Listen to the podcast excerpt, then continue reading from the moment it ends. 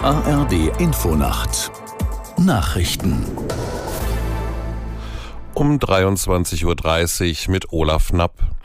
Vier Jahre nach dem rassistisch motivierten Anschlag in Hanau haben Vertreter der Bundesregierung an die Opfer erinnert. Bundesinnenministerin Faeser warnte bei einer Gedenkveranstaltung in der hessischen Stadt vor Rechtsextremismus. Die Mahnung, die aus dem rassistischen Terror in Hanau folge, könne nicht aktueller sein. Am Abend gedachte die Stadt mit Mahnwachen der Toten.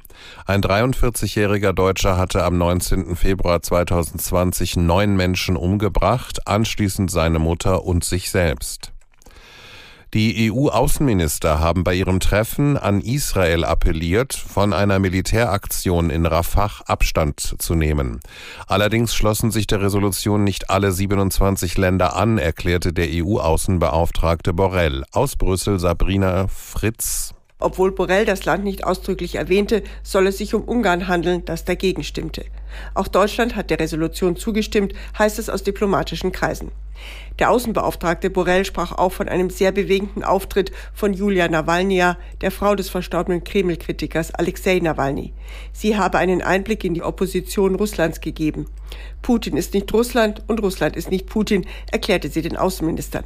Diese bereiten zum zweiten Jahrestag des Angriffs auf die Ukraine ein neues Sanktionspaket gegen Russland vor.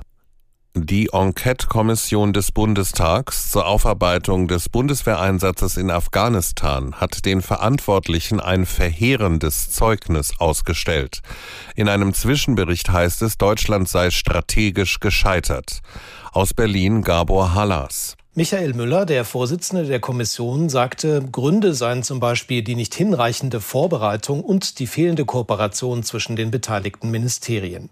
Der Bericht geht noch weiter und kommt zu dem Schluss, es fehlte die Strategie, also die Frage, was wollen wir in Afghanistan und was können wir realistisch erreichen, wurde nicht beantwortet. Deutschland habe sich zu wenig mit Kultur, Geschichte und Traditionen Afghanistans auseinandergesetzt. Der Zwischenbericht ist ein erstes Fazit. In den kommenden Monaten geht es dann darum, aus den Erfahrungen zu lernen. Die Linke hat ein Führungsduo für ihre neue Gruppe im Bundestag bestimmt. Die Abgeordneten Sören Pellmann und Heidi Reicheneck sind die neuen Vorsitzenden. Im Dezember hatte sich die Linksfraktion im Bundestag aufgelöst, nachdem sich ein Flügel der Partei um die Abgeordnete Wagenknecht abgespalten hatte. Jetzt gibt es im Parlament zwei getrennte Gruppen.